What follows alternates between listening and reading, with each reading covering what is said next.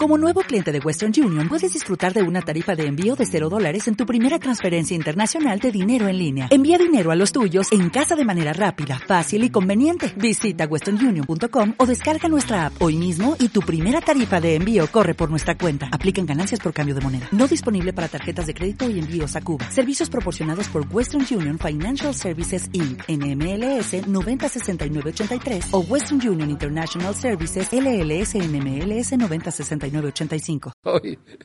bienvenidos todos.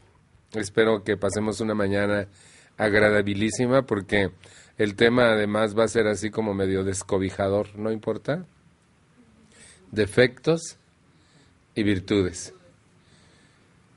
Dice Alanón que nosotros somos tres cosas distintas. Lo que creemos que somos, lo que queremos que otros crean que somos y lo que realmente somos. Y que en esencia somos una mezcla de estas tres cosas. Lo que creemos que somos, generalmente, y sobre todo en eh, tratándose del familiar de un alcohólico, creemos que somos mejor de lo que realmente somos. No sé si a ustedes les pasó, como que llega uno hasta, más o menos así llega uno a la non La migraña se debe a que se nos cayó la aureola y nos está apretando las sienes. Pero conforme empezamos a venir, descubrimos que no somos esa persona que creíamos que somos, que hemos contribuido enormemente al estado enfermo de nuestra familia alcohólica, ¿cierto o no es cierto? Que no somos una perita en dulce, como decía mi madre, y que tenemos muchas cosas en nuestro favor, y muchas en nuestra contra. Y cuando empezamos a oír a los demás y vemos sus rasgos de carácter, decimos, a mí me pases y yo hago eso igual. ¿Así miro de feo?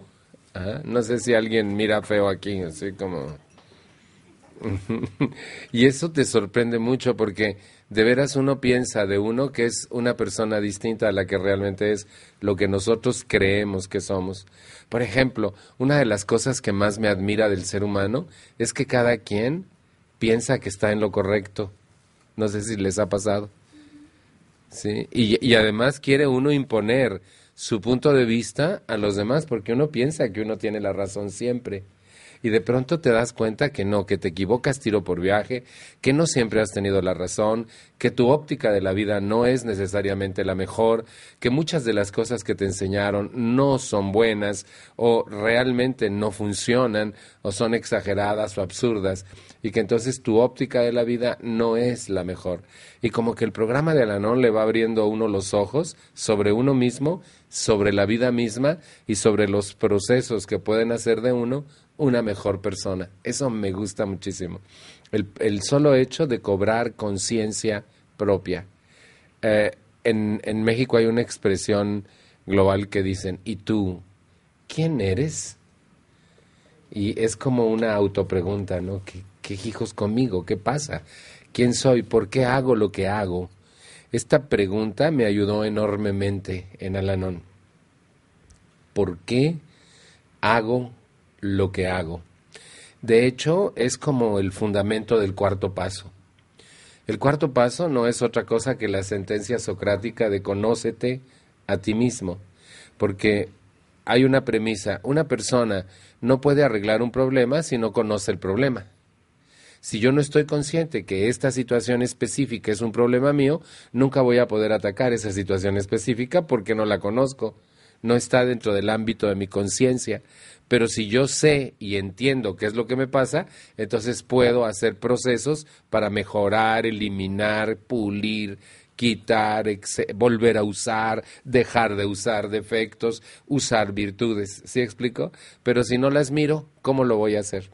Así es de que considero que el plan detallado para progresar, que además tiene una lista de virtudes y defectos, puede ser un instrumento maravilloso para entrar en contacto conmigo mismo y conocerme. Y en este teje-maneje de descubrir mi carácter y tú, ¿quién eres? Voy a ir viendo defectos y virtudes. Y las virtudes me van a permitir trabajar mis defectos. Porque, y dice incluso una página de, de un día a la vez, cuando usted quite un defecto de su vida, ponga en el hoyo que queda una virtud. Y decía Shakespeare, y si no encuentra usted ninguna virtud, no le preocupe, invéntese una. Por ejemplo, ¿no es usted amable? Empiece hoy, pase usted con permiso, hasta luego, no hay de qué. Y entonces ya está usted volviendo amable. Y en vez de... Aquí no, no, ¿verdad? No hay de esa gente que a veces balbucimos cosas inteligibles que no entiende el otro. ¿Qué dijiste? Nada, nada. Los seres humanos usamos cotidianamente defectos y virtudes, pero también usamos máscaras para ocultarnos y presentamos una máscara distinta de lo que realmente somos porque nos importa el quedar bien con los demás. Eh, ustedes y yo fuimos educados para quedar bien con los demás, aún a costa nuestra, ¿cierto o no es cierto? Y entonces la idea aquí es que yo descubra quién realmente soy, lo que creo que soy, lo que quiero que otros crean que soy, o lo que realmente soy. Y el cuarto paso hace que un ser humano llegue a esta última premisa. ¿Quién realmente soy yo? Mi pregunta clásica. ¿Se la contestan? ¿Sí? ¿Cada quien? ¿Sí? ¿Te gustaría vivir con alguien como tú? Vi que todo el mundo con una sonrisa de satisfacción dijo, mm-hmm". ¿Te gustaría vivir con alguien como tú? ¿Qué creen que pasaría si hoy eh, ustedes se vuelven invisibles y el único visible aquí soy yo? Y ustedes van a poder ver y oír absolutamente todo lo que pasa en la sala y por aquella puerta va a entrar la familia de cada uno de ustedes por turno a hablar conmigo de cómo les va en la vida con ustedes. ¿Saldrían bien parados? ¿Les iría bien? Creo que sí les iría bastante peor. Eso nos puede ayudar para vernos a nosotros mismos. Veamos la primera pregunta. ¿Por qué hago lo que hago? ¿Por qué? Vamos a ponerle nombre a qué hago, ¿ok? ¿Por qué hago tal cosa? ¿Por qué? ¿Por qué lo hago? Por ejemplo, ¿por qué me levanto tarde teniendo que levantarme temprano. No sé si aquí hay alguien que dice otros cinco minutos. Estuvo bien, así ya supimos que él se levanta tarde. Ah. Fíjense, ¿por qué?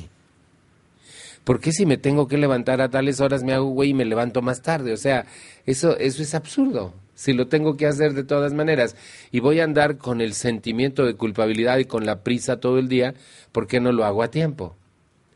¿por qué me meto en lo que no me importa? ¿Alguien de ustedes que le quiera arreglar la vida a otro? No vino. No, no ha llegado. Todavía es que se quedó arreglándole la vida al otro. Pero no va a poder, pero se va a entretener un poco y va a perder el tiempo de su vida. ¿Por qué no tomo decisiones cuando debo? Ah, bueno, sí voy. Bueno, no. Bueno, yo después te aviso. Bueno, sí, mejor te hablo.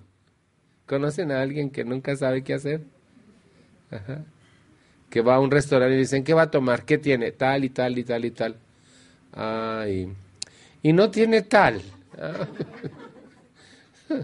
no sé si ustedes conocen a alguien que no se puede decidir. ¿Por qué hago eso? ¿Por qué grito? ¿Por qué me siento ante un televisor horas y horas y horas perdiendo el tiempo vital de mi vida? ¿Por qué no descanso lo suficiente? Eh, ¿Por qué no detengo a mi mente? ¿Por qué permito que mi mente me destruya el día? ¿Por qué hago lo que hago? ¿Por qué estoy tan ansioso? ¿Por qué entro en graves conflictos por mi angustia? No sé si ustedes conozcan la angustia. Se las voy a actuar para ver si de casualidad es más o menos así. ¿La conocen? Te da un vuelco el corazón y mariposas en el estómago. Y todo te da angustia, desde que amanezca hasta que anochezca, y la oscuridad y el dinero, y la ausencia y el tiempo, y todo te da angustia. No sé si conozcan a alguien tan jodido como yo. A mí me daba todo angustia. Hace muchos años que me divorcié de esa señora loca, pero, pero ya no, ya no me da angustia nada. Que si tengo que hablar, hablo. Que no, te, no, que si no, pues sí, sí, ya. O sea, para que... Aquí conocen esa jodidez de la angustia. ¿Por qué? ¿Por qué pienso tarugadas? ¿Por qué me autoagredo? ¿Por qué permito que otros me agredan? ¿Por qué hago lo que hago? ¿Por qué no me siento a leer? ¿Por qué si leo no entiendo? ¿Por qué no estudio? ¿Por qué estoy al pendiente de los demás? ¿Por qué no me llevo bien con ellos? ¿Por qué hago lo que hago? ¿No es una muy buena pregunta? Pónganle nombre nada más.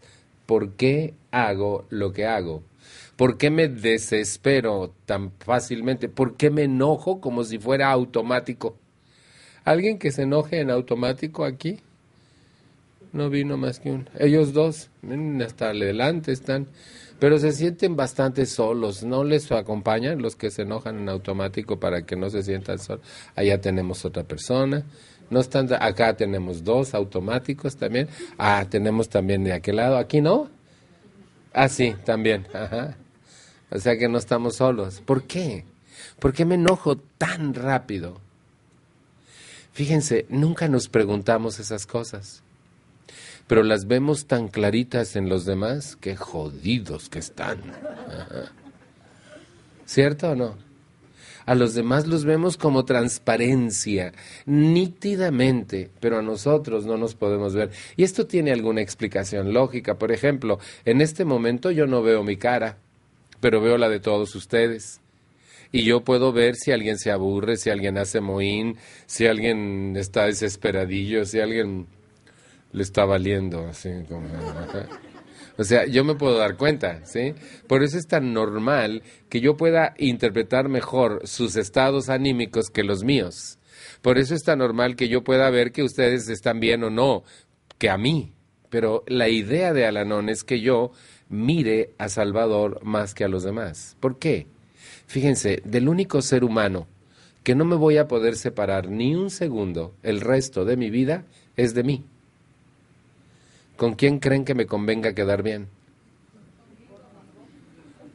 ¿A quién creen que me convenga conocer más? A mí. ¿Ustedes se han insultado? ¿Alguien se ha dicho, ¿por qué tan pendejo? Sí. Fíjate, vivir contigo y cayéndote gordo. Está canijo, ¿a poco no? ¿Sí? No, si yo me conozco, entonces yo tengo la prerrogativa y la posibilidad de hacer cambios en mi conducta para quedarme con lo que me gusta de mí y desechar lo que no me gusta de mí. De ahí la enorme importancia de conocer mis defectos y mis virtudes.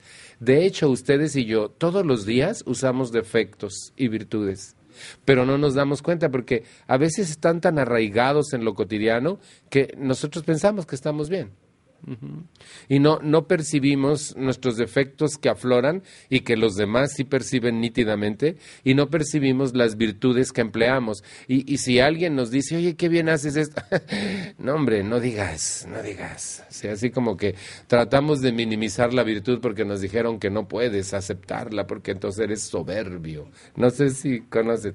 Claro que tengo que aceptar mis virtudes y conocerlas. Dice el eh, plan detallado para progresar en el capítulo rasgos de carácter.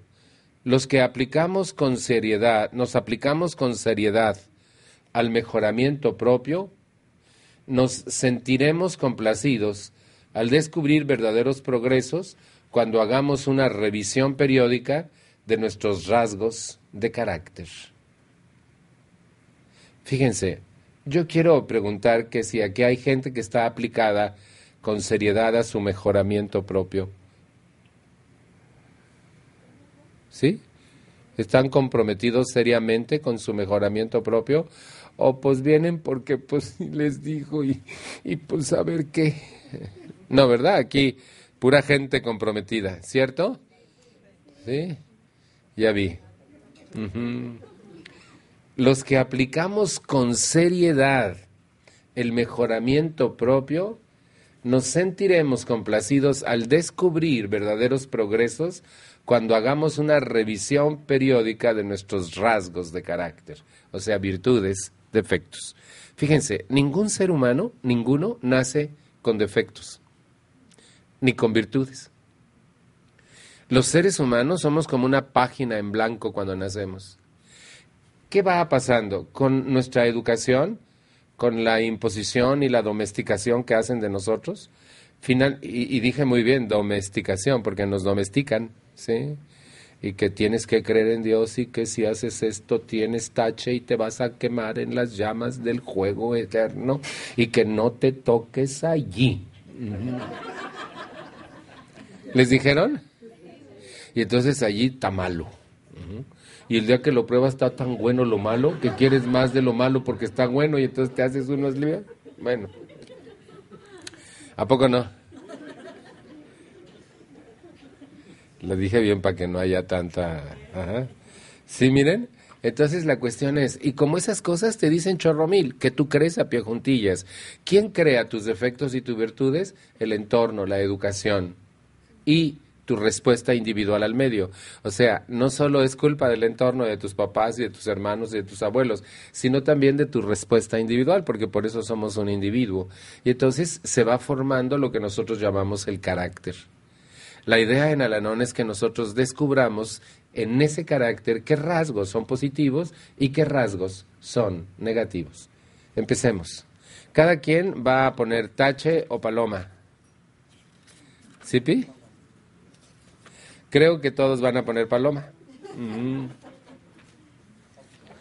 Por ejemplo, consciente de los demás o egocéntrico. O ambos. Soy una persona que al tomar decisiones toma también en cuenta a los demás. Ah, en mi pueblo sucede un fenómeno interesante a la hora de la salida de los muchachos a la escuela. Las mamás se forman en doble fila con sus autos para recoger a sus hijos, obstruyendo todo el tráfico, con una inconsciencia total del mundo que las rodea, y hacen caos vial conscientes de los demás, totalmente egocéntricas. Es mi hijo, es mi escuela, es mi calle, es mi camioneta, es mi mundo y los demás que se joroben. ¿Conocen a alguien que camina y se detiene cuando quiere y hace lo que quiere y tira lo que quiere sin conciencia del entorno en el que vive? Esto hace que un ser humano se vuelva profundamente egocéntrico. Y la gente egocéntrica, que es un defecto general de los familiares de los alcohólicos, piensa que es el ombligo del mundo y que todo gira alrededor suyo. ¿Conocen a la señora que dice mi hijo me reprobó año? Y yo le digo, ¿a ti? A ti no te hizo nada, reprobó él.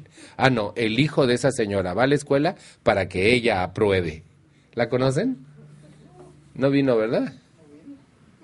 Se me casó mi hijo que no se casó él? A ti no te hizo nada. A ti no se te casó nadie, se casó él con la vieja que quería. A ti no te hizo nada. ¿Conocen gente que piensa que el mundo gira a su alrededor? Fíjense, por ejemplo, dice, no, nadie me ayuda con el quehacer. O sea que el quehacer tiene que hacerse para ella, no para la familia, ni para, sino es para ella. No sé si vino. ¿No vino? No vino. No vino. Tengo una compañera de Alanón en México que me llama a principio de mes para saber a dónde, a qué grupos estoy invitado durante ese mes a, a participar y va. Y cuando yo pregunto, ¿no vino? Y ella dice, no vine. y cada vez que yo pregunto, ¿no vino? No, no vine, dice ella, echándose, por supuesto, de cabeza. ¿Hoy no vino? No vine. Fíjense, ¿Soy una persona consciente de que el pan es para todos? ¿O me trago hasta que yo quiero aunque los demás no alcancen? ¿Sí se han fijado que hay gente así? Allá en Chiconcuac, por supuesto, ¿no? Y creo que una poquita en Long Beach, pero, pero no, no estoy muy seguro. ¿Soy consciente de los demás? ¿Consciente, por ejemplo, del cansancio, del sueño de los demás? ¿Del punto de vista de los demás? ¿Emprendo em, discusiones inútiles porque te quiero convencer de que lo que tú piensas es incorrecto? Si lo que tú piensas lo piensas así es, tú tendrás tus motivos. Y aunque yo no esté de acuerdo, puedo estar consciente y respetarlo. ¿Soy consciente de los demás? Hay un... Em, valor universal extraordinario que se llama el cuidado por el bien común.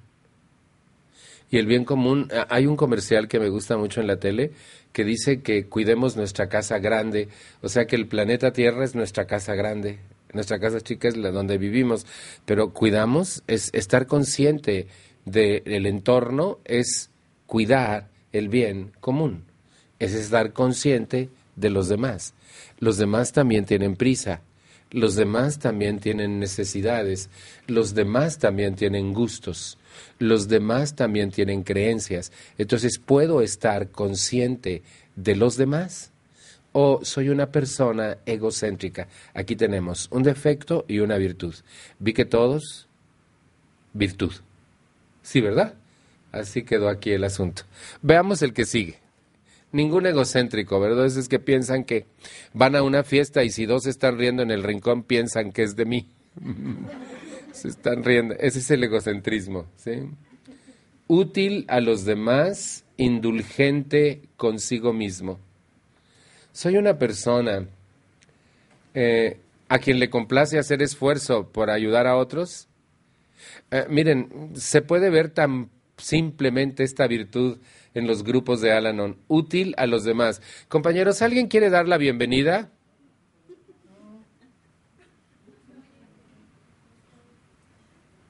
Y siempre hay alguien que dice, yo.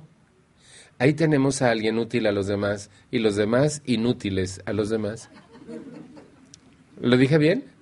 Digo, para, para poner algo que, que, podamos accesar rápidamente. Fíjense, por ejemplo, dice la coordinadora, en nuestro tema del día de hoy es tal, eh, ¿Alguien quiere leer en el libro fulano? El otro día estuve en El Paso, en Texas, de donde voy a estar dentro de ocho días, por cierto. Y había una mesa larga como esta, donde sesiona el grupo todos alrededor, y había tres canastas eh, puestas periódicamente allí, y en las canastas había lentes. Y yo les dije, ¿por qué tienen lentes? Para que nadie diga, no traje mis lentes. y ahí hay lentes para que puedan ver. Eso me encantó, me encantó. Ah, bienvenidos. Wow, Amanda, how are you? okay.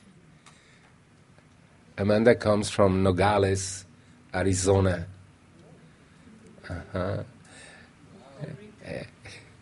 From Costa Rica, Landia, José Salva. no vamos a acabar nunca. Bienvenidos. Qué alegría verles. Fíjense, útil a los demás o indulgente conmigo mismo. Pues, ¿qué, qué quieres? Así soy yo. ¿Conocen? Los indulgentes consigo mismos se justifican diciendo, pues así soy yo y quien me quiera, que me quiera como soy. ¿Se los traduzco? Jódete mundo que no pienso cambiar. Porque todos, todos los seres humanos somos susceptibles de mejoría y de cambio, absolutamente todos. Entonces, una persona indulgente consigo misma se permite hacer muchas cosas. Oh, pues no pude, ¿qué quieres que haga? Oh, pues sí, pero no, pues no, pues no. ¿Me trajiste lo que te pedí? Se me olvidó. Cuidado y a ti se te olvide algo que te encarga el otro, porque entonces te pone como campeón. Pero tú puedes, puedes ser indulgente contigo mismo. Me recuerdo tanto de una canción de Alberto Cortés hace many years ago, que quiere decir hace muchos años, creo. ¿sí? Fíjense, él hablaba de una persona que decía que tienes el lomo como los demás. Los demás hacen esto y está mal, pero si yo lo hago estoy bien los demás llegan tarde, yo tengo un poco de prisa. O sea, los demás cuando lo hacen está mal, pero si lo hago yo, entonces soy indulgente conmigo mismo y a mí sí me permito hacer cosas que no les permito hacer a los demás. Por ejemplo, no me grites gritando. ¿Conocen a alguien que le ha dicho a otro que no le grite gritando? ¿Sí vino? Eso es ser indulgente conmigo. O sea, yo sí te puedo gritar, pero tú no me puedes gritar. Eso es indulgencia conmigo mismo y no estoy siendo eh, consciente, útil a los demás. ¿Soy útil a las demás personas? ¿Puedo dar la bienvenida, leer el libro cuando me piden que lo lea? ¿Puedo ayudar a alguien a pasar una calle? Eh, o sea, útil a los demás. Soy una persona no metiche. No sé si me explico porque luego dicen, pues por fin, no que no me meta. No, no te metas en lo que no te importa, pero sé útil a los demás. Soy una persona que usa sus talentos, sus capacidades, sus habilidades y las pone al servicio de los demás. Por ejemplo, soy hablador, eh, transmito cosas al hablar a otros, eso es ser útil a los demás. Ah, que yo soy bueno para, para dibujar, dibujo las cosas y ponemos el letrerito allá afuera que diga Lanón eh, eso es ser útil a los demás. Miren, anoche yo vi, en aquel inmenso salón donde estábamos, había mesas y sillas, muchas. Y cuando terminamos, la gente, alguna gente, muy poca gente, casi nada de gente, se puso a doblar las sillas y a recoger las mesas. Terminaron todos sudados, siendo útiles a los demás. Yo le agradecí a uno de ellos cuando se fue a despedir de mí, le dije, gracias por tu servicio, te vi recogiendo las mesas. Y, y, volteó y me dijo, no es nada, Salvador, es un servicio. Le digo, sí, pero no lo demerites porque tú estás siendo útil a los demás. La demás gente, si puede, se vuela el centro de mesa y se va. Allá en México, ¿no? Yo me refiero... Sí, no aquí, de ninguna manera, aquí todo bien, ¿cierto? Veamos el siguiente. Generoso, egoísta. Generoso, egoísta. La generosidad es una virtud extraordinaria. Y no, no se muestra solo dando cosas. A veces es demasiado generoso de parte de un ser humano escuchar a otro. Yo soy generoso con mi tiempo soy generoso con mi historia. ¿Sí me explico? O sea, la gente puede ser generosa en este aspecto, dar algo de sí mismo. Una sonrisa, hacer continente a una persona y estar ahí presente cuando te necesita. No es necesario que le digas nada, sino solo que sienta que le acompañas. Eso cuando uno tiene dificultades y alguien está ahí y dice, no te preocupes, aquí estoy yo lo que se ofrezca. Eso es un rasgo de generosidad. Y yo pienso que todos los seres humanos tenemos eso, pero a veces no sabemos cómo darlo, a veces hasta nos da vergüenza. Y como el vivir en una familia disfuncional nos ha mm, creado ciertas eh, confusiones de comportamiento, por ejemplo, nosotros pensamos que si pensamos más en los demás que nosotros estamos en lo correcto, y eso no es cierto. Pero si yo pienso más en mí y en cómo brindar lo que yo tengo a otros, entonces me vuelvo generoso con mi tiempo, con mis ideas, con mi trabajo, eh, con, mi, con lo que yo tengo y yo puedo brindar cosas. Miren, eh, por ejemplo, oía una persona que le decía a su esposo, ah, acuérdame que le tengo que traer los libros a fulana de tal. Quiero regalárselos porque ella está pasando por una situación difícil. Y entonces yo miro, esa persona tiene rasgos de generosidad para con alguien en necesidad y digo, wow, eso es una virtud. ¿Explico? ¿Cómo ando de generosidad? Mío, mío, mío, no te doy. Porque lo contrario es eso, el egoísmo. Es mi casa, es mi familia, es mi televisión. Es mi vieja y son mis hijos y están bien. Si están mal, son de ella. ¿Conocen a mi papá? Eso es egoísmo. O sea, todo es mío y nada es tuyo y todo lo quiero para mí. Por ejemplo, la gente que en Alanón está supervisando a los demás, que quiere que las cosas salgan como ella piensa. Eso es un egoísmo extremo disfrazado de interés, pero finalmente egoísmo. Yo, el egoísta es mi, mi, yo, yo. No sé si vino mi, mi, yo, yo. Mi, mi, yo, yo, yo, yo, mi, mi.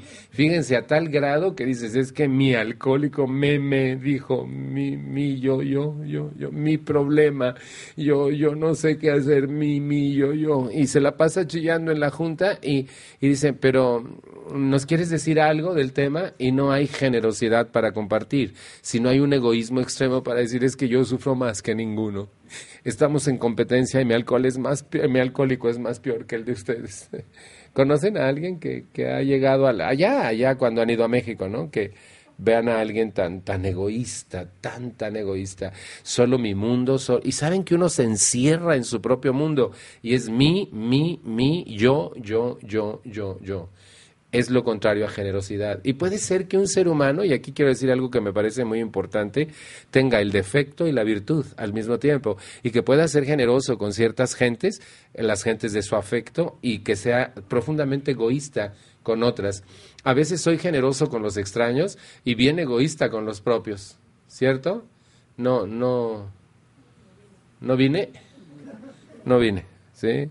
¿Cómo andamos? De defectos y virtudes. Es interesante ver los rasgos de carácter. No nos va a alcanzar el tiempo porque son un chorratal.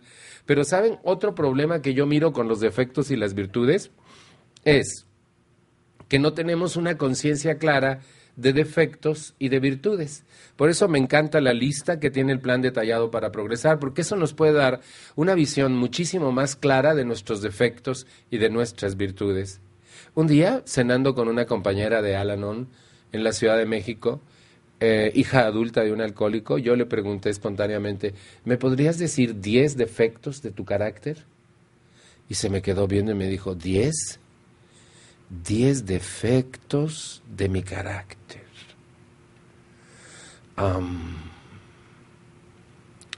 10 defectos de mi carácter. Y volteó y se me quedó viendo y me dijo, ¿10 verdad, Salvador? Sí, le dije yo, diez. Diez.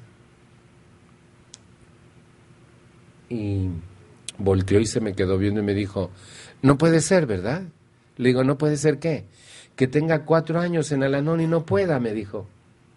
No sé. ¿Se dan cuenta del extremo trabajo que le costaba decir eh, defectos de su carácter? Y se quedó pensando, diez defectos de mi carácter. De pronto gritó triunfal, intolerante. Le dije, ok, falta nueve. Nueve, dijo ella. Y con este enorme grado de dificultad solo logró, logró decir tres. Le cambié la pregunta y le pregunté, ¿me puedes decir diez virtudes tuyas? Con mayor dificultad no pudo decir ninguna. Y entonces le pregunté, ¿me puedes decir diez defectos del carácter de tu mamá? Sí, me dijo. Y quería decirme, no, no me los digas, nomás es, quiero saber si puedes. ¿Me puedes decir 10 defectos del carácter de tu padre alcohólico? Uy, me dijo, más. Eso es un obstáculo para vernos a nosotros mismos. De ahí la importancia del cuarto paso, conocimiento de ti mismo y saber mis defectos y saber mis virtudes. ¿Por qué no puedo? Porque ni siquiera sé los nombres de los defectos y los nombres de las virtudes. O a veces podemos confundir un defecto por una virtud. Y podemos decir, pues ya sabes que yo soy muy franco y ese vestido que traes te queda muy peor. Porque es que yo soy muy franco. Ajá. Y eso no es franqueza, eso es majadería y metichada. Pero lo confundimos con un defecto. ¿Quién te mandó a preguntar? ¿Sí? Y a veces pensamos que por hablar la verdad y joder al otro, tú eres una persona franca. No es cierto. Eres metiche y eres majadero, que es totalmente distinto. Y verán cuántas veces confundimos defecto por virtud. Y entonces se acerca una compañera con el elixir de la vida para Salvador, pero no se la abre ni se la sirve. Y entonces él no puede hacer nada. y tiene que dejar de hablar para lograrlo. Bueno, mejor continúo. Veamos el que sigue. Considerado autocompasivo. Soy una persona que considera su propio bienestar y que considera a los demás. Por ejemplo, soy una persona que considero que no debo tomar tanto hielo para que mi garganta no se perjudique. Soy una persona que considero mis tiempos y mi sueño y mi cansancio. Soy una persona que considero que los demás ya están cansados de tanto wiri wiri y entonces me paro a tiempo. Si soy una persona considerada, soy una persona consciente de mí mismo y de los demás y de mis necesidades y las posibles necesidades de los demás. Como que la conciencia es un factor importante en la vida de un ser humano y a veces los seres humanos vivimos tan inconscientes de nuestro interno y de nuestro externo. No sé si le, les ha pasado alguna vez. Estamos tan metidos en el problema que difícilmente somos conscientes de los demás y de los demás. ¿Les pasó? ¿Eh? ¿Are you here? ¿Sí les pasó? Y a veces estamos tan que no, y que yo, y que no, y que me dijo, y entonces yo le voy a decir. Y me acuerdo tanto que un día me quejaba tanto de lo que me hacían en mi casa, y me dijo un compañero, Salvador, ¿ya viste la luna llena? Me enojé tanto, fíjense, yo metido en mis broncas, platicándole, y este viendo la luna llena. Ah, que cómo me cayó gordo el cuate. Y a mí qué hijos me importa la luna llena si me está llevando a la fregada. O sea, yo vivía encerrado en mi pequeñito mundo jodido, sufriendo. No sé si alguien todavía está encerrado en su pequeñito mundo jodido, sufriendo. ¿No vino? No. Creo que es allá donde andábamos ayer, ¿verdad? ¿Cómo se llamaba donde andábamos ayer? Commerce. Lomita, ya en Lomita. Y fíjense, la cuestión entonces es, ¿soy consciente de mi entorno? ¿La belleza que hay en mi alrededor? Ayer platicaba con alguien y me decía, Salva, antes no veía todas estas flores. Y yo estaba igual, yo no veía nada, nomás veía lo mal que estaban todos. No sé si alguien me comprende. Y, y no veía la, la, belleza, las flores, el cielo, no era consciente del entorno, ni tampoco era consciente de los demás. No sé si a ustedes les ha pasado que cuando están en crisis no miran a nadie más y solo piensan que ustedes y que el mundo se nos va a venir encima qué voy a hacer y por qué a mí no vino. Y eso hace que un ser humano se vuelva inconsciente de los demás. Y yo pienso que esta, esta persona que empieza a, ser consciente, empieza a considerar como una consecuencia lógica la necesidad de otros, a considerar la belleza del mundo en el que vive, a considerar su propia actuación de vida. ¿Soy una persona consciente y considerada conmigo, con los demás? o soy autocompasivo?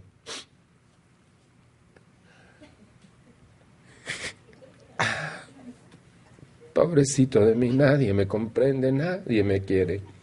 Estoy solo en la vida, llegué tarde a la repartición de tal cosa. y me sobra mucho de tal otra. ¿Sí conocen? que, siempre estamos inconformes y, y compadeciendo nuestra posición en la vida. ¿sí? Eh, comparándonos y esto hace que la compasión crezca. Los familiares de los alcohólicos muchas veces nos sentimos víctimas del alcoholismo y del alcohólico, ¿cierto o no? Y sentimos que no es justo. Y entonces entramos en procesos de autocompasión muy gruesos y la autocompasión es como sentirnos minimizados ante la suerte de los demás. No sé si a ustedes les pasaba, pero a mí me pasaba algo que todavía hoy me sorprende yo me sentía profundamente solo y yo creía que era la única persona que sufría tanto. Y yo veía a los demás y sentía que llevaban vidas maravillosas, que se divertían, que se iban de vacaciones, que tenían familias funcionales y yo me sentía tan solo. ¿Me podrían acompañar? Hay una canción de Arjona ahora que dice, acompáñame a estar solo. ¿Sí se acuerdan? ¿Me pueden acompañar a estar solo? Los que han sentido esta sensación extraordinaria de que solo nos pasa a nosotros. Sí. Wow, no estoy solo en la soledad jodida. Sí. Fíjense, eso es bien impresionante. ¿Cómo un ser humano puede considerarse a sí mismo como el único que sufre tanto? Además de ser egocentrismo, es autocompasión. Y los familiares de los alcohólicos somos muy tendientes a la autocompasión. Incluso muchos usamos el grupo de Alanón para autocompadecernos. Es que no puedo. ¿Conocen? ¿Por qué no puedes? No, pues no puedo. Es que, ¿qué hago? ¿Qué hago? Pues para empezar, descuelga la jeta, hijo, porque, porque está muy fea. ¿sí? Pero es que no puedo. ¿Conocen a alguien autocompasivo así que... Ah? sí vine, dijo alguien. Con permiso voy a probar el elixir de la vida. Es que estaba muy enojado ayer porque pura pexi. Oh.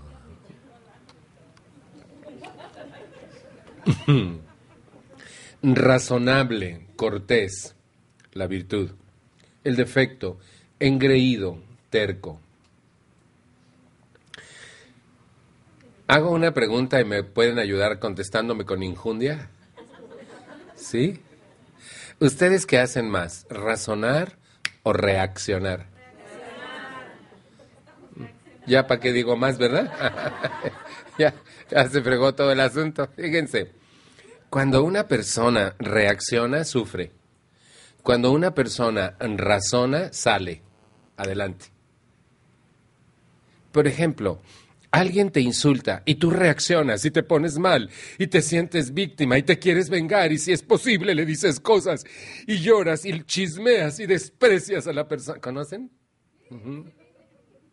Pura reacción enferma. Pero cuando alguien te insulta y tú te detienes a razonar y dices, la persona está muy enojada y lo que está diciendo no tiene nada que ver conmigo, hoy no voy a reaccionar, ¡pum! Estás en paz, no reaccionas, no pasa nada no tienes de qué arrepentirte. La otra persona puede ser que se sienta un poco ridícula al no encontrar respuestas de agresión en mí porque usé la razón. Pero los seres humanos reaccionamos mucho más que razonamos. Y una de las cosas que me gusta a mí mucho de Alanon es que me enseñó a razonar. Detente. Piensa. Hay un lema en Alanon que se llama piensa esto que me perturba hoy será tan importante dentro de una semana, un mes o un año. Si no es importante entonces, tampoco ahorita estoy exagerando. Piensa. Lo que está haciendo lo hace por mí o por lo que tiene en su cabeza y en su corazón. Lo hace por lo que tiene en su cabeza y en su corazón. Y eso no tiene nada que ver conmigo. Razona. Una persona razonable es una persona que empieza a encontrar equilibrios en la vida y que entonces se detiene, piensa, por ejemplo, una cosa que me impacta mucho de una pregunta también que hace Alanón con referencia al cuarto paso, ¿pienso lo que digo? ¿Eh? Ahí están ustedes, ¿sí? ¿Pienso lo que digo? Saben que la mayoría de los seres humanos hablamos por hablar y no pensamos lo que decimos. Y a veces no es que digamos cosa mala, pero nos repetimos tanto. ¿Han oído gente que dice la misma cosa una y otra y otra, como si nunca antes la hubiera dicho? O hay personas que son tan insistentes en un conflicto. El otro día me pidieron hablar de obsesiones en Culiacán. Y la, la charla empezó diciendo algo que me impacta, que leí en Valor para Cambiar. El cerebro humano puede generar miles de ideas en un solo día, pero una persona obsesiva puede pensar miles de veces la misma cosa en un solo día. ¿No vino? Los obsesivos están duro y dale, duro y dale, duro y dale, con la misma idea. Y me dijo, y no es justo, y porque a mí le voy a hacer, y le voy a tornar, y le voy a decir, la próxima vez, y porque me dijo, y no te puedes ni dormir porque lo traes ahí pegado en la mente, no sé si a ustedes les ha pasado. Y eso es bien impresionante. Y entonces, ¿qué pasa? No estoy razonando. Si yo razonara, dejaría eso a un lado hasta que pueda saber a qué se debe, dice Alanón. Y entonces actuar. Soy razonable, soy cortés. Aquí hay dos virtudes ensambladas. Si soy una persona razonable, me voy a mantener en calma. Y si me mantengo en calma, puedo usar la cortesía. Pase usted, no hay cuidado. Después de usted, no se despreocupe. y entonces puedo convertirme. ¿Serías tan amable de pasarme la sal? Como le hacen ustedes en sus casas cuando llega su familia. Bienvenido a casa. Sí, ¿verdad? Ustedes así son de corteses. Bienvenido a casa, mi amor. ¿Cómo te fue? Yo tengo una amiga quizá es uno de los seres de mi corazón. Y ella, cuando yo estoy en su casa, porque ella me hospeda en su casa cada año, me, me saluda así, Good morning. Y es bien bonito eso, porque yo lo platico allá en mi país y les digo, yo tengo una amiga por allá en Los Ángeles que así me dice, Good morning. Y ella dice que así se saluda en la casa, con una cortesía y un cariño impresionantes. ¿Y saben que así saludo yo a todo el mundo ahora? Buen día. ¿Y ahora tú qué? ¿Qué? ¿Qué? ¿Y por qué lo cantas? Me dijo el otro día un amigo. Pues porque así aprendí a cantarlo. No que... no sé, ¿qué tienen de buenos? ¿Conocen alguna casa en donde la gente ladra? No, ¿verdad? Aquí, aquí no. Aquí estamos bien. ¿Cómo ando de la cortesía y de la razón? Fíjense, no me escuchen solamente sino cada quien analícese. Yo veo que están poniendo puras palomas en las virtudes. Sí, ¿verdad? Así quedó aquí el asunto. Veamos ahora lo contrario, engreído, terco. Una persona eh, que es irrazonable se vuelve engreída. Pues así es y a quien no le guste, ¿eh? porque yo tengo la razón. ¿Qué hubo? Bueno, yo tengo mi razón desde mi óptica pero tu razón desde tu óptica también es válida, valiosa. ¿Sí queda? Porque no necesariamente yo tengo la razón en todo. Y cuando una persona piensa que tiene la razón en toda, entonces es una persona engreída, siente que es superior al resto. No sé si conozcan a mi papá, que nunca fallaba. Todos eran pendejos, menos él. ¿Conocen a mi papá? Sí todos eran pendejos. Él no. Está mal, está mal, decía. ¿Qué no ves? ¿Y saben que yo aprendí eso? Y yo me volví engreído. ¿Por qué? Porque... Ay, pinche Ay, pobre. ¿ah? Mm, la gente, pinche gente. ¿Conocen a alguien que se pasa la vida reprobando a los demás? por su color, por su posición, por su conocimiento, por su falta de él, por, por, por, por. Y es una persona que siente que es mejor que el resto. Y saben que nadie puede ser más que nadie. Solo puedo ser mejor que yo mismo. Tener no quiere decir ser. Ser es lo importante en la vida. Y yo creo que el programa de Alano hace que un ser humano aprenda a ser el mismo. ¿Cómo ando de engreimiento? No vinieron, ¿verdad? Eso sí que no, no hay. Terco. Pues así es y así será. Le guste a quien le guste. Se acabó. He dicho. Y a mí no me andas con tus cosas. ¿Y se acabó? No, no, ni te quiero ir ya. Deja. Se acabó. ¿Conocen a alguien que es terco y que... Crítico constructivo, crítico negativo. Hemos llegado al punto en el que nadie se puede identificar, así es de que me salto eso.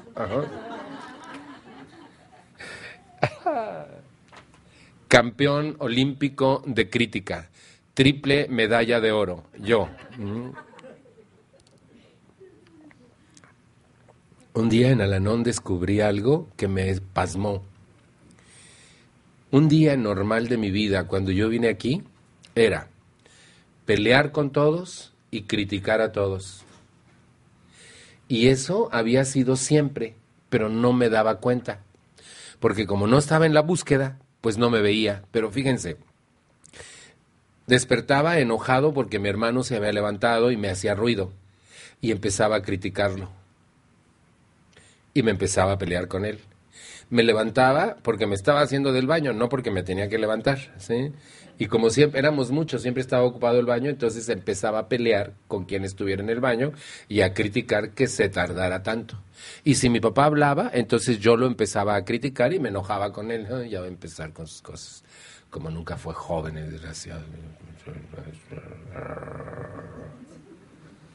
¿Me conocen? Y luego mi mamá, mi mamá por mensa, que lo quiere tanto. Mi, mi mamá. Eso era dentro de la casa y en cuanto salía, A todo, ey, este cree que combinó, esta tiene las patas, esta se siente la gran cosa. Che, uy, este se va a matar, desgracia. No sé si conocen a alguien que vive la vida criticando y peleando con el mundo. ¿No vino? Para no sentirme tan solo, sí vino, ¿sí? ¿Saben que eso me impacta muchísimo?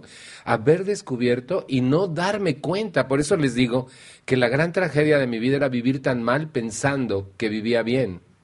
Y fíjense, de pronto descubro también que cada vez que yo me dejo vencer por mi tendencia a criticar negativamente a las personas, estoy perdiendo el tiempo vital de mi vida.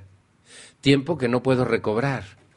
Y la mayoría de las gentes ni sabían que yo las criticaba. No sé si, si se identifiquen. ¿No se identifican conmigo? Fíjense, la gente ni se daba cuenta y yo así, y todavía se ríe el desgraciado. ¿Conocen?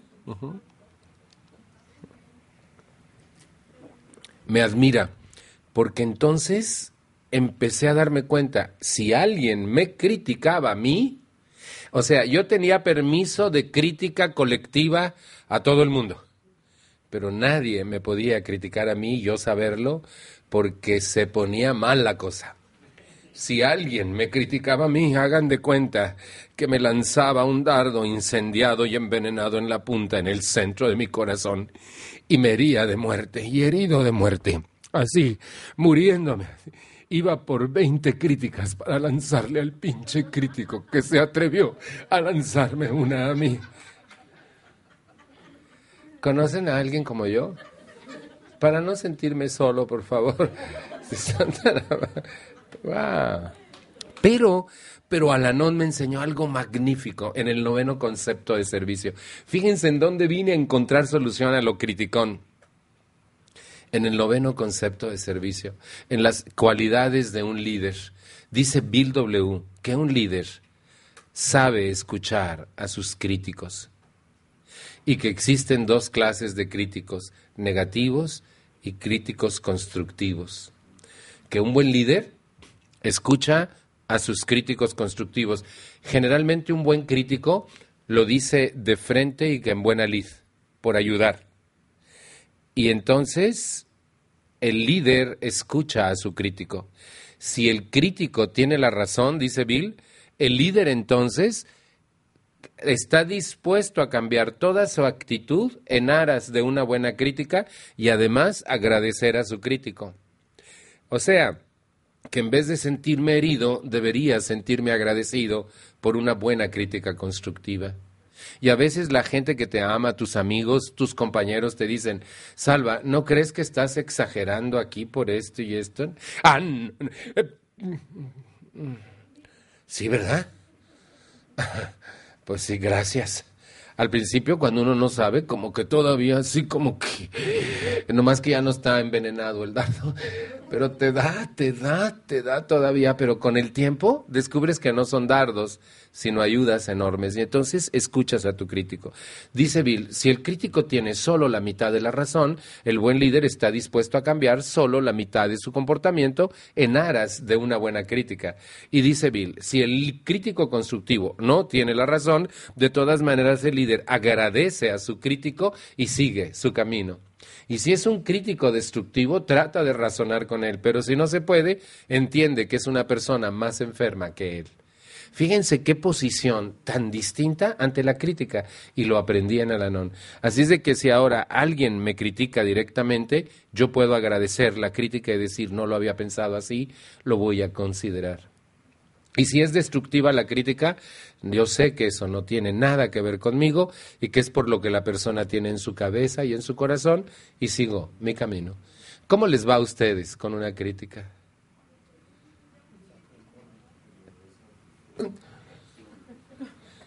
¿Todavía alguien se hiere de muerte con una crítica? Mm, no, no, todo bien aquí. Y acá mejor todavía, ¿sí? No hay problema. ¿Cómo ando? Ahora, eso es lo que me pasaba para allá, pero al aprenderlo, aprendí que no tengo el derecho de ir criticando al planeta Tierra que cada ser humano tiene razones de sobra para ser como es. y que no me compete a mí juzgarlos o criticarlos. Sin embargo, si alguien es cercano a mí y yo pienso que un proceder no es el correcto, escojo las palabras y se las digo bien. Y prefiero ser un crítico constructivo que destructivo. Porque además descubrí que sería pérdida de tiempo de mi vida. Así es de que mejor me abstengo. ¿Quedó? Pero ya les dije a propósito. Ah, ustedes pensaron que iba a criticar a alguien, pero no.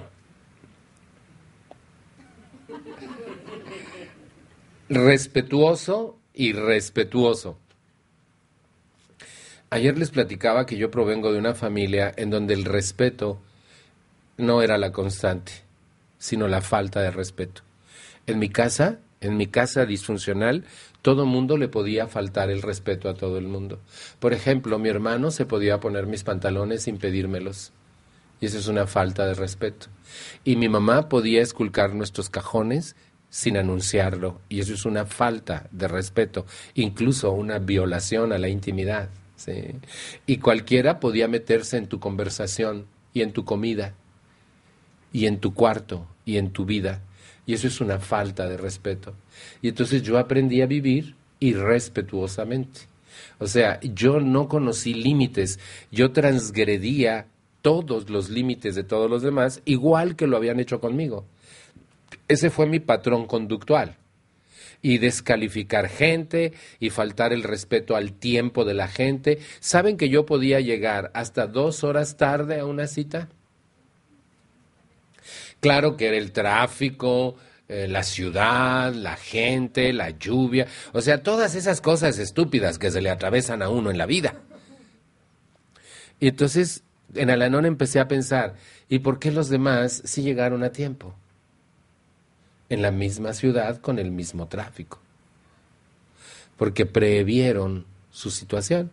Entonces, a veces uno no se da cuenta cómo puede faltarle el respeto a los demás.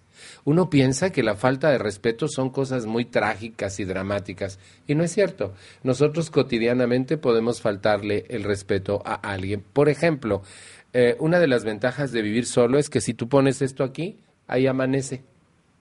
Pero si vives con gente que no respeta y lo pones ahí, mañana, al rato ya no está ahí. Oigan, ¿y quién agarró mi vaso? ¿Cuál vaso? Ah, yo lo tiré. ¿Por qué? Ah, pues porque estaba ahí, yo pensé que ya no servía. era mi coca. Es que se veía muy feo ahí. ¿Para qué lo dejaste ahí? ¿Conocen mi casa? ¿Y mi caso? Igual. El caso es que yo aprendí a vivir así y era una falta de respeto por todo y por todos, por los procedimientos, por el pensamiento, por la vida, por los ritmos, por los tiempos, por todo lo de los demás seres humanos.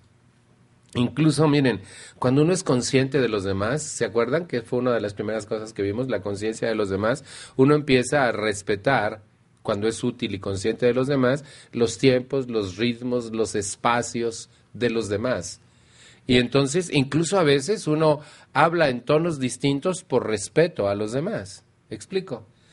¿Soy una persona respetuosa o soy una persona irrespetuosa? Me vale. Porque a mí me ha costado mi trabajo y quien quería y si no le gusta, he dicho. ¿No vino? Pienso que nosotros debemos revisar eso.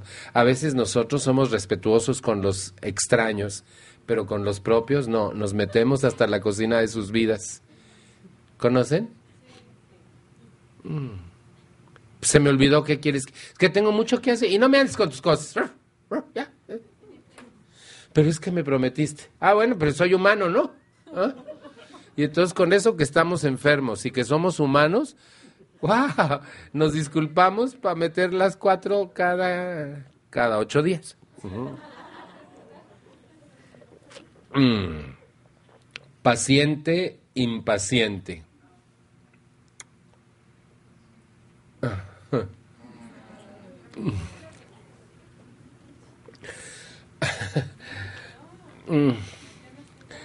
Lo estoy actuando bien, la impaciencia, así como que, como que Miren, en México la gente piensa que si se asoma así, en la, está en la banqueta esperando el autobús y piensa que si se asoma así, el autobús va a llegar más rápido. no sé si ustedes han visto cosas así. Ajá. Así como... con una impaciencia, miren, no sé, pero el impaciente, y a mí me pasaba mucho esto, ya quiere llegar a donde va, ya quiere llegar, ya quiere estar ahí. Todo le molesta, el tráfico, el sol, el frío, el calor, la lluvia, la gente. Eh, y ya, ya, ya quiere llegar aquí, ya cuando está aquí, ya se quiere regresar para allá. ¿Les ha pasado? ¿Sí me comprenden eso? Eso es impaciencia. Como que, Y entonces Alanón te dice, take it easy, boy. cálmate, respira hondo. No va a pasar nada. Y tú empiezas a aflojar el ritmo. No sé si les ha ido pasando. Como que, pues sí, ¿verdad? De todas maneras vamos a llegar. Más vale como ya vamos tarde, pues vamos a disfrutar el entorno y vamos a llegar en paz. ¿Qué te parece? Pues sí. Cálmate. Pero, pero ¿y qué van a pensar? No podemos saber. un día, un día nos fuimos de, de, paseo y teníamos comida en casa de una comadre mía que anda por ahí. Y venía una compañera de México que se llama Lourdes conmigo y andábamos con otra persona y nos fuimos creo que a Disney o no me acuerdo a dónde fuimos, pero teníamos que regresar porque el grupo que me había invitado, eh, que era el Nuevos Caminos, tenía una comida en casa de esa persona que es mi comadre. Y miren, se nos hizo tarde y había un tráfico en el freeway, ya saben que aquí pues pasa poco, ¿no? Eso. ¿ah? De vuelta de rueda. Y luego un accidente, que aquí tampoco pasa, ayer vimos uno y ahora otro, y bueno, no, pero no pasa. Y, y resulta que se nos hizo muy, muy tarde y estaban todas las gentes reunidas comiendo. Bueno, llegó un momento en que cuando nos bajamos del carro, me dijo la compañera Lourdes, ¿no estás nervioso? No. ¿Ni sobresaltado? No. ¿No te da ni tantita culpa? ¿De qué? ¿Y qué van a decir? No sé, le dije.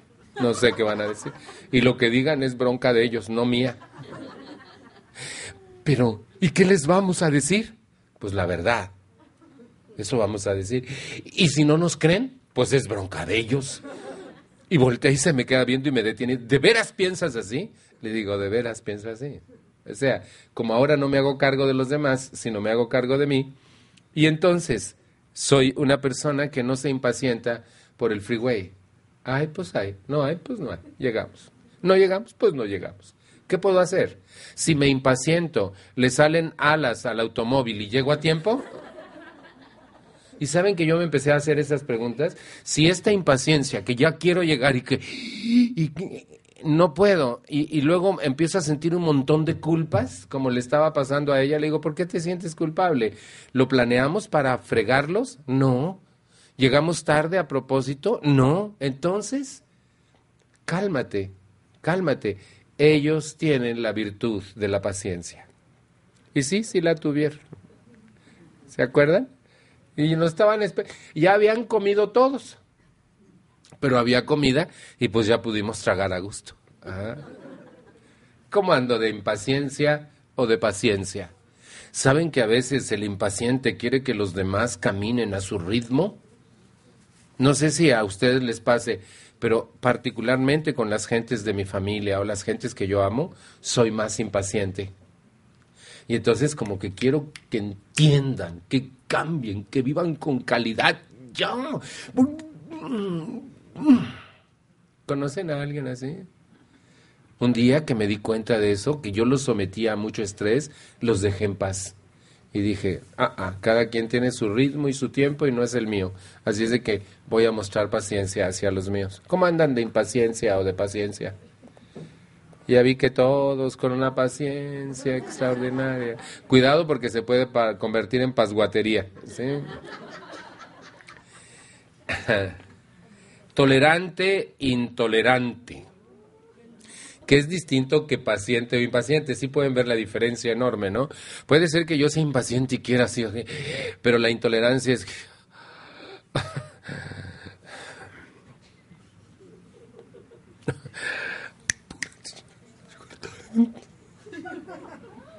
¿Conocen los intolerantes? Así no toleran que, esté sucio, ¿ah? que, esté tirado, que llegue tarde, así como que una intolerancia. El reloj se vuelve como un elemento de sufrimiento. En mi casa el reloj era un elemento de sufrimiento y era una intolerancia, porque, bueno, ya, ¿qué, qué quieres? ¿Qué quieres? Espérame, te estoy explicando, al grano. ¿Conocen intolerantes? Así, ya. Ya. No vino.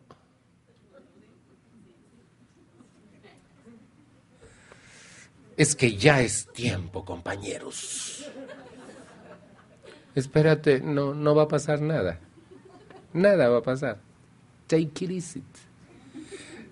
Miren, yo era campeón mundial de intolerancia.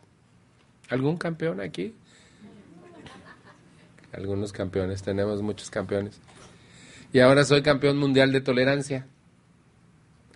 Aunque Alanón me enseñó algo magnífico sobre la tolerancia. La tolerancia tiene límite. Dice Alanón, no se trata de tolerarlo todo con dulzura. Habrá cosas que no debamos tolerar. Porque entonces ya no se vuelve tolerancia, sino permisividad, que es muy grave. ¿Vale? Soy tolerante y la, mi tolerancia tiene límite. Puedo tolerar un tiempo razonable de espera, puedo tolerar el ritmo de otra persona, puedo tolerar el frío, el calor. Antes ni siquiera eso toleraba y ahora puedo ser tolerante. Esa es una de las virtudes que más me gusta haber adquirido, porque la intolerancia crea mucho conflicto interno en los seres humanos. ¿Cierto o no? Los dos intolerantes que vinieron, ¿sí? Sí. ¿Contestaron más de dos? Bueno, no le hace.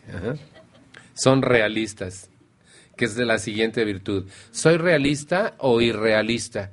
¿Saben que a veces los familiares de los alcohólicos nos volvemos irrealistas? El otro día una mujer me decía cosas sobre su marido y se quejaba mucho de él y, y viven verdaderamente mal y él la maltrata. Y yo le dije, ¿y por qué estás con él? ¿Por qué?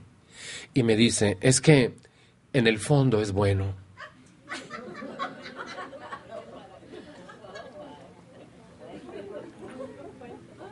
Y pues yo le quería ayudar a buscar allá en el fondo, a ver hasta dónde, porque no encontrábamos la bondad si la chinga todo el día.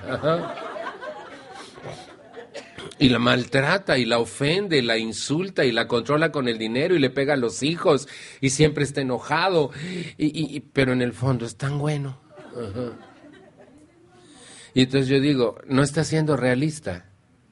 Por ejemplo, la gente que dice, no puedo, está siendo irrealista porque sí puede. A menos que tengamos algún atraso mental, sí podemos. Y si yo no tengo atraso mental, y si otros han podido, yo puedo, pero falta la disposición y la disciplina. Entonces, si yo otro pudo, yo puedo. A lo mejor no en su tiempo y a su ritmo, pero yo puedo, a mi manera. ¿Sí queda la idea? Entonces, debo ser realista. Que, que no puedo desprenderme emocionalmente, esa es más bien una postura de no quiero. Y, recuerden, el cerebro es como una computadora y según el, el, software que tú le pongas, es como funciona. Y si tú le pones no puedo, pues no puede. Pero si tú sacas ese programa y le pones uno, hasta hoy no he podido, pero a partir de hoy voy a empezar a poder. Entonces la computadora funciona de acuerdo al nuevo software y empiezas a poder. ¿Alguien de ustedes no puede? sí se puede. Sí puedo aprender a leer, sí puedo retener cosas en mi mente. Una vez me dijo una señora, voy a dejar el servicio, le digo, ¿por qué? Porque no le entiendo nada. Y mira, ya leí mis responsabilidades y no se me pegan. Tengo mente de teflón, me dijo. Y entonces yo le dije, ¿te puedo hacer dos preguntas? Me dijo, sí. ¿Tú te sabes canciones? Sí, me dijo. ¿Y de casualidad tienes resentimientos? Uy, sí, me dijo. Le digo, entonces te tengo una noticia, no tienes mente de teflón. Tienes una de las mentes retentivas más extraordinarias del planeta, porque te puedo asegurar que te acuerdas del día, la hora, lo que te dijeron, qué te hicieron y hasta qué traían puesto el día que te hicieron el daño. Porque el resentido tiene mente fotográfica, ¿cierto o no es cierto? Onta la mente de teflón. Si tuvieras mente de teflón se te hubiera escurrido todo y no te acordarías de nada. Pero si sabes canciones y tienes resentimientos, tu mente tiene una retentiva extraordinaria, pero nomás la usas para lo jodido o para lo que te interesa. Para otras cosas no la usas. Como la mujer que le pregunté, ¿y lees tu literatura? No, Salvador, la tengo toda, pero no la leo. Y yo le digo, ¿por qué no la lees? Porque no la entiendo, me dijo, no le entiendo nada.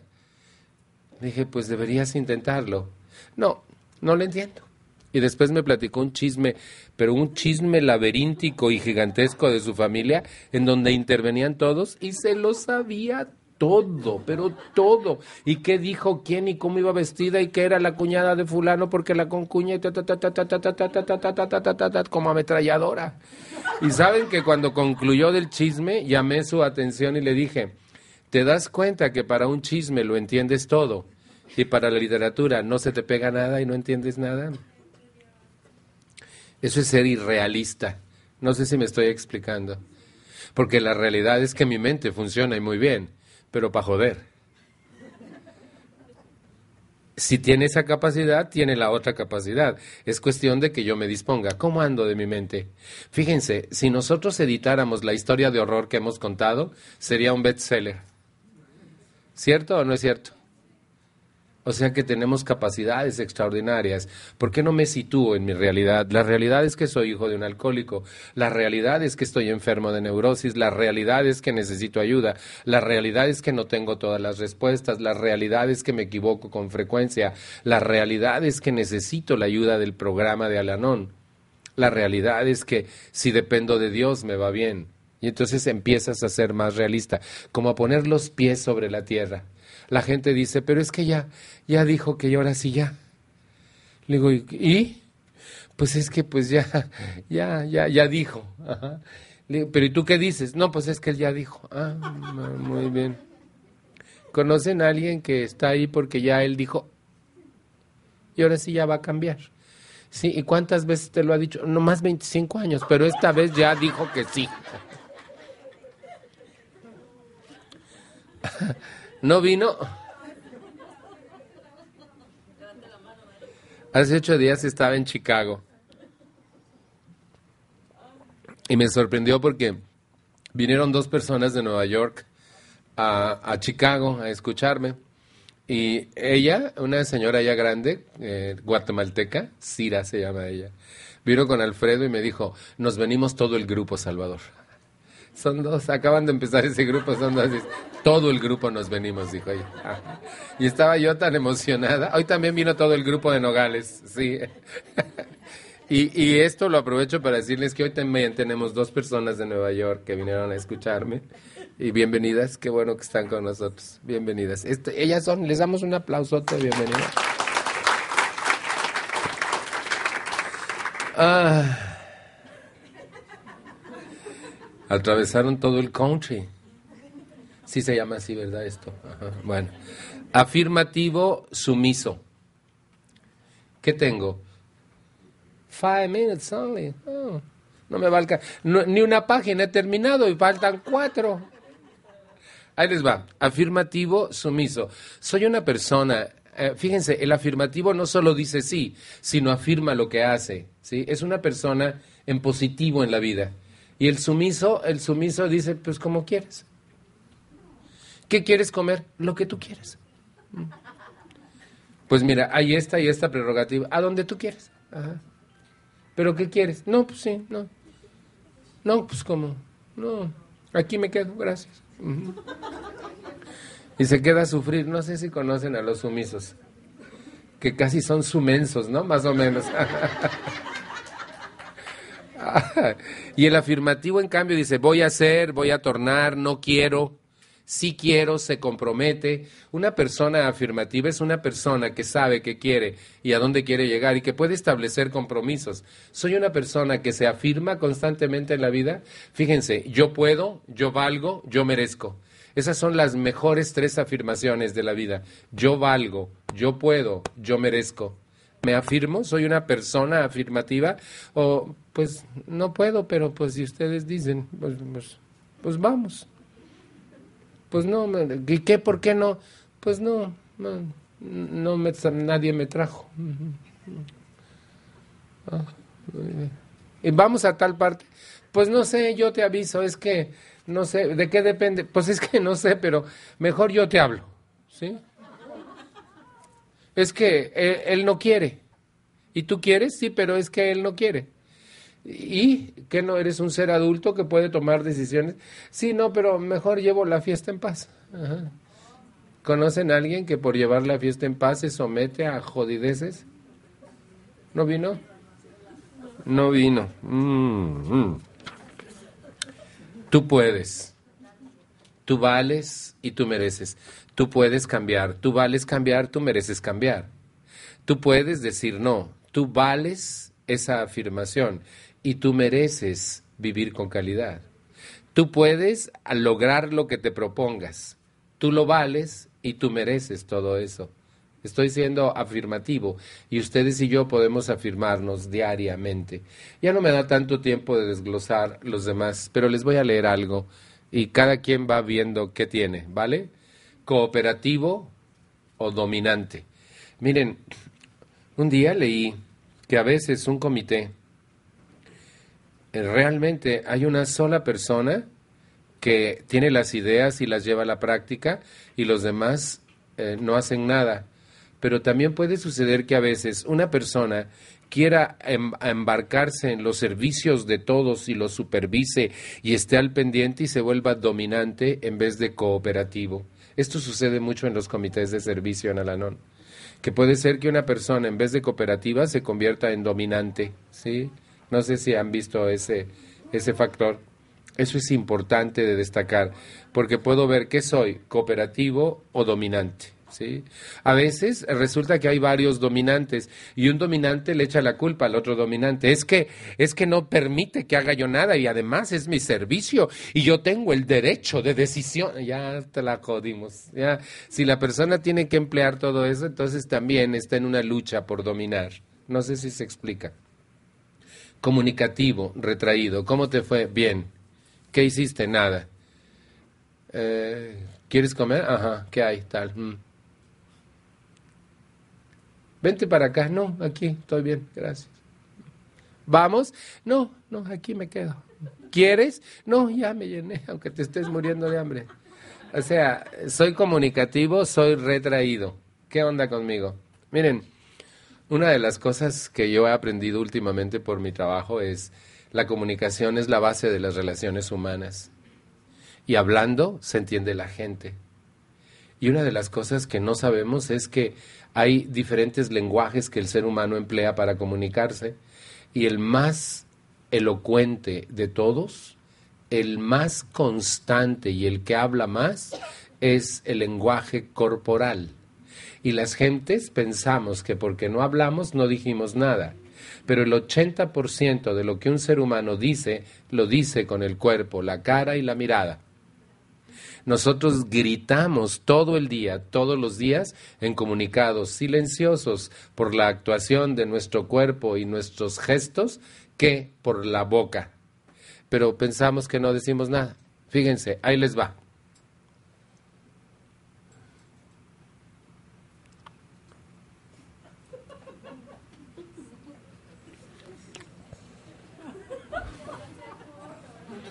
¿Comuniqué cosas?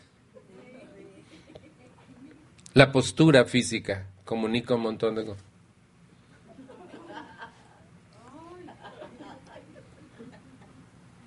¿Sí Sin hablar, nosotros gritamos lo que está pasando en nuestro interno. Y no sabemos, soy una persona comunicativa, uno piensa que no, pero uno grita y habla. Pero en la comunicación verbal hay cosas tan importantes Ojalá un día podamos ver eso. Fíjense, perdonador o vengativo, pero me las va a pagar. Y nunca, óyelo bien, nunca se lo voy a perdonar. Soy una persona que sabe hacer procesos internos del perdón. Soy confiado o desconfiado. Ya vi todos confiados.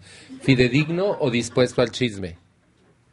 Soy una persona que dice la verdad tal cual, sin ambajes, o le agrega cosas y esparce chismes. Satisfecho o envidioso. Soy alguien que se siente afortunado por estar en el mundo. ¿Soy alguien que encuentra satisfactores en la vida y en su conducta? ¿O soy una persona que está siempre envidiando lo que tienen otros y se siente insatisfecha